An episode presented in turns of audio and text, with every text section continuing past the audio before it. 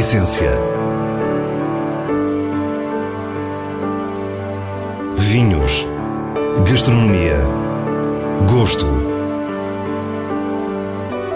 A Essência tem a autoria da revista de vinhos A Essência do Vinho, com Célia Lourenço.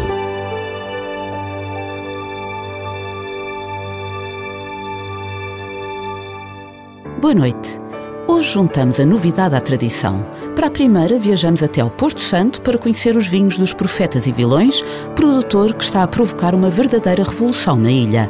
Depois é em Vila de Frades, no Alentejo, que as gerações da talha continuam a cultura milenar de fazer vinho em potes de barro. Mais à frente, as nossas sugestões semanais para terminarmos no bel canto de José Avilés e falar de paz. Fique para o que é realmente essencial. O nome encerra o significado do empreendimento, Profetas e Vilões. Na ilha do Porto Santo do arquipélago da Madeira, profetas são os seus habitantes, vilões os da Madeira.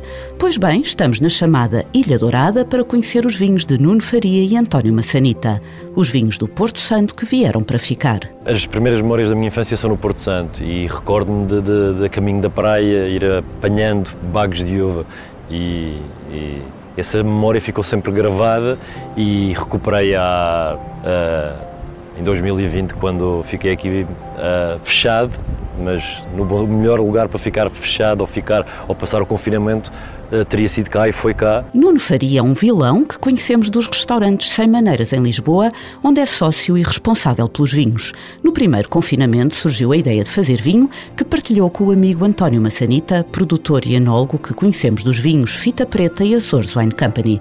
Logo nesse ano de 2020 começam a empreitada e António fala-nos do que aqui encontrou. O que seria expectável de uma ilha vulcânica era de ver, de ver isto, não é? Estávamos à espera de ver basalto, de ver, de ver rochas vulcânicas, mas estamos atrás exatamente com o oposto, não é? Por isso, rochas vulcânicas são ácidas, ricas em potássio, e estamos no oposto, estamos num, num depósito de calcários, não é? Estamos nisto, numa rocha branca versus, ou seja, basalto preto e rocha branca uh, calcários, Estamos num depósito que se foi acumulando ao longo dos últimos 4 milhões de anos. Há uma explicação clara para toda esta diferença. O Porto Santo o que tem diferente de todas as outras ilhas dos arquipélagos portugueses é que é muito, muito antiga. Uh, e por isso houve tempo para a criação destes depósitos e o que temos atrás, na realidade, são 4 milhões de anos de acumulação de moluscos, de restos de conchas, de restos de caracóis, de restos de aves, de restos de uh, bivalves, gastrópodes, acumulados que deram estes solos. Temos uma aparência de areia, mas na realidade o que temos aqui é uma, uma base de calcário muito alta, são solos com pHs muito, muito alcalinos. E António explica-nos então a principal vantagem para a vinha. O Porto Santo é semidesértico, por isso quase não chove no Porto Santo, porque não há, não há montanhas para agarrar as nuvens, não é? Estamos a norte da Madeira, por isso esperaríamos que fosse a possibilidade de chover mais, mas se não houver montanhas para agarrar estas, estas chuvas, não chove e os calcários têm este talento que são umas esponjas. Por isso, estas características de uma ilha mais velha, solos calcários, vão permitir termos aqui um depósito de água e as poucas chuvas que temos vão ficar guardadas nestes solos. Uh, e por isso, como não podia deixar de ser, todas as vinhas do Porto Santo estão neste tipo de solos. Na nossa visita conhecemos também um profeta. Nesta história, os profetas são os viticultores locais a quem Nuno e António compram as uvas. José Cardina é então o natural do Porto Santo que nos fala desta pequena grande revolução que está em curso. Fiquei um pouco uh, cético em relação à ideia de fazer um vinho de mesa, porque nunca pensei que se conseguisse fazer isto, porque o nosso vinho, nossas uvas têm uma característica diferente e eles também souberam aproveitar essas características diferentes para fazer um bom vinho. E o facto desta gente ter vindo cá foi uma mais-valia, temos, temos, temos de ser sinceros, porque assim, o nosso vinho de repente começou a, as nossas uvas também começaram a ter valor. O vinho começou a, começa a ter valor. Até agora, as uvas do Porto Santo seguiam um de dois caminhos. Ou eram vendidas para integrar lotes de vinho madeira, ou eram a base de vinhos de produção caseira e rústica, com muito álcool e mesmo defeitos evidentes na esmagadora maioria dos casos. À semelhança do que aconteceu com a chegada de António Massanita aos Açores, também aqui já se valoriza a uva de forma diferente. Quando se trabalha só para sobreviver, ninguém planta mais vinha, ninguém faz, mas quando há possibilidade de gerar riqueza, muda tudo. Por isso, a uva passar de 2 para 4 já é uma. Acho que vai ser uma revolução social, quer dizer, porque as pessoas querem fazer vinha, as pessoas têm tradição de vinha, toda a gente faz o seu próprio vinho.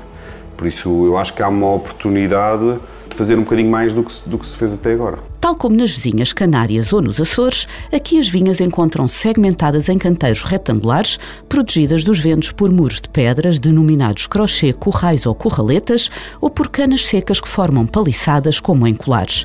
Serpenteiam-se rasteiras com aspecto frágil e selvagem. Cada vez estou mais convicto que quando uma vinha, quando a situação é extrema numa vinha, quando se olha para uma vinha e, e ela mostra é quase como se nós nos pensamos como é que esta vinha sobrevive aqui, não é? Como é que ela vive, como é que ela é possível.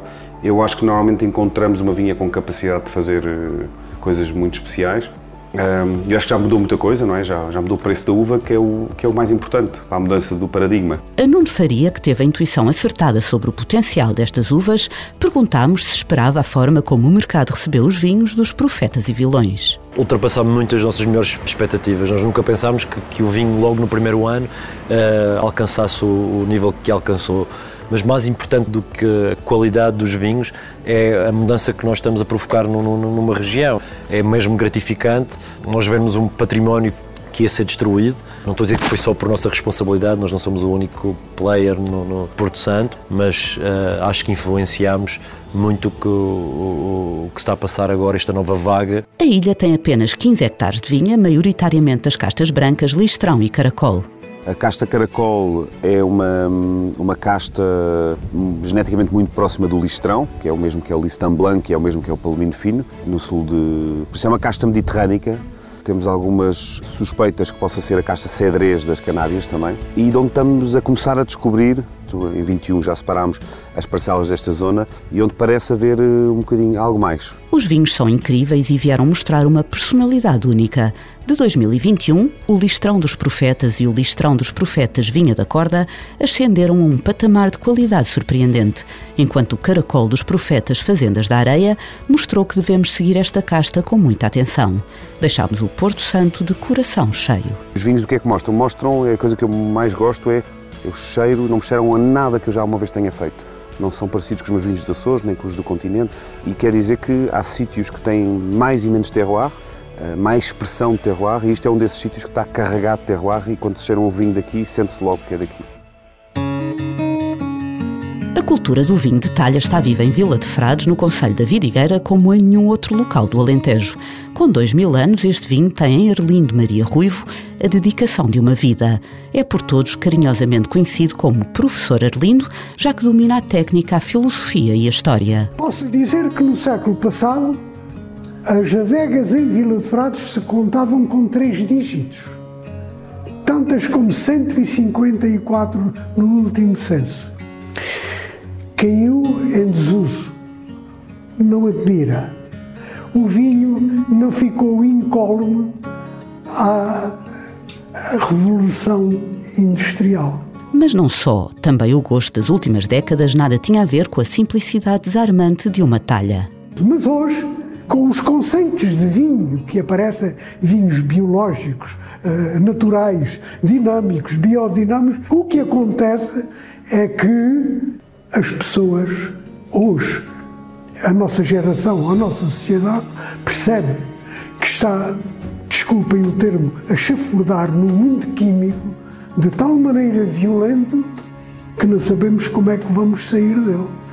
E quando aparece um produto que efetivamente garanta naturalidade, de ser muito natural, as pessoas querem e foi deste querer que nasceram as Gerações da Talha, um projeto familiar iniciado precisamente pela neta de Arlindo Ruivo, Teresa Caeiro, há cerca de 10 anos. Eu, eu estava a tirar o curso de Engenharia de Minas no Técnico, em Lisboa, e muito triste da minha vida. Sem saber para onde é que havia de ir, não fazia a mínima ideia. E, entretanto, apaixonei-me por um rapaz aqui da Vidigueira e comecei a voltar todos os fins de semana aqui para a terra e ficava em casa dos meus avós. E então aí comecei a dar uh, uma importância diferente. Portanto, o vinho talha na minha vida vem desde sempre. lembro do meu avô fazer, do meu pai fazer, agora hoje em dia o meu irmão também já faz. Nessa altura, Teresa começa a ajudar o avô e percebe o que quer fazer com a sua vida. Decidi então que o técnico já chega de Engenharia de Minas, que já já não queria nada daquilo. E fiz a minha primeira talha com o meu avô Epá, e, e disse: não, isto é o que eu quero. Então fui para Évora estudar, uh, tirei o curso de, de viticultura e enologia em Évora e durante o curso todo desenvolvi tudo sobre as gerações da talha. Quando terminei o curso, pedi ajuda à minha mãe, à minha financiadora, e ela ajudou-me a pôr de pé todo o, as gerações da talha. Perguntámos como é trabalhar com uma lenda viva como é o professor Arlindo. Então, o vinho de talha é esta partilha de gerações, de geração para geração, daí o nome do nosso projeto também ser Gerações da Talha. Assim como o meu avô aprendeu com o meu bisavô, portanto, onde nós estamos eh, era a adega do meu bisavô, é uma adega com cerca de 250 anos, e o meu, o meu bisavô era realmente um grande, grande produtor de vinho talha. Uh, ele, além desta, alugava outras adegas em Vila de Frades e produzia muito vinho. O bisavô de Teresa era Francisco Nogueira Anacleto, sogro de Arlindo Ruivo. O meu avô bebeu deste conhecimento do meu bisavô e transmitiu-me a mim, aos meus primos, ao meu irmão, à minha mãe e todos nós fazemos. Mas realmente é incrível. Eu faço o vinho com ele, eu não faço sem ele porque eu não consigo. É, é sempre, estamos sempre, recorremos sempre às cábulas, né? Ele neste caso é a minha cábula, eu vou ver lá provar, eu vou ver lá ver. Porque é, é, é muito bom, é muito bom e, e é de aproveitar sempre estas lendas vivas, como disse. Voltamos novamente à conversa com o professor Arlindo, que nos diz o que é um vinho de talha.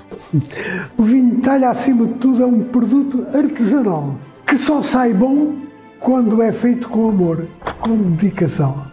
Essa é a principal razão. Depois, é um vinho que se faz a partir de uvas que se tem a preocupação de recolher, de fazer a vindima, quando estão no ponto ideal de maturação. E a longevidade do vinho está garantida. É com Teresa que nos despedimos das gerações da talha, pedindo-lhe a sua opinião sobre o futuro deste vinho ancestral. É assim, eu acredito não. Eu sei que o vinho talha tem muito futuro, porque assim, o vinho talha, nós atrevemos a dizer que isto é dos melhores vinhos de sempre, porque estamos a falar de um vinho que é ótimo, passado dois meses dele está pronto, mas o vinho é ainda melhor quando conseguimos colocar dentro de uma garrafa e levar para o mundo inteiro. Portanto, é um vinho que em garrafa faz um estágio e que se aguenta perfeitamente durante muito, muito tempo. Tenho colegas meus que vão lançar agora vinhos de 2016, de vinhos de talha, ou seja, estamos a falar de um vinho que claramente tem muito futuro. E porquê? Isto por causa da composição fenólica. É um vinho que está durante quatro meses com as películas, com as grainhas, com os engaços, não é? com aquilo que nós chamamos a mãe. Então o, o vinho talha tem, ganha um, uma força, uma estrutura que, de aguentar muito tempo. E agora o diretor da revista de vinhos, Nuno Pires, fala-nos das suas escolhas com os selos altamente recomendado e boa compra da revista. Quinta de Romeu Toriga Nacional 2016 é produzido no Douro por Sociedade Clemente Menezes é um vinho muito limpo, com a casta a expressar-se sem a exuberância que muitas vezes lhe é característica. Menos floral e mais terroso, é um tipo de grande dimensão, polido, com caráter balsâmico, acentuado e taninos firmes. Altamente recomendado. Serra Mãe Castelão 2020 chega-nos de Palmela e é produzido por CVP. Com nariz frutado e boca fresca, é um tinto de grande vegetalidade para a mesa que se apresenta equilibrado com final longo e nervoso. Uma boa compra! A 24 de fevereiro fez um ano que começou a guerra na Ucrânia. Nesse mesmo dia, o restaurante Belcanto do chefe José Avilés e a agência Bar Ogilvy juntaram-se à Amnistia Internacional para o projeto Peace Talk Table for Two. Até a guerra terminar, haverá sempre um restaurante no mundo com uma mesa reservada para Putin e Zelensky.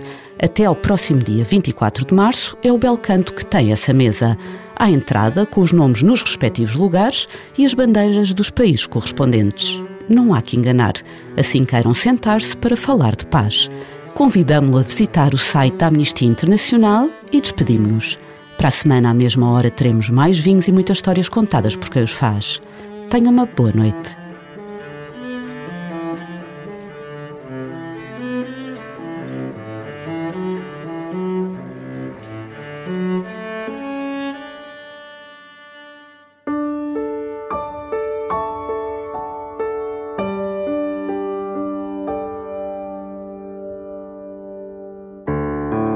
A essência.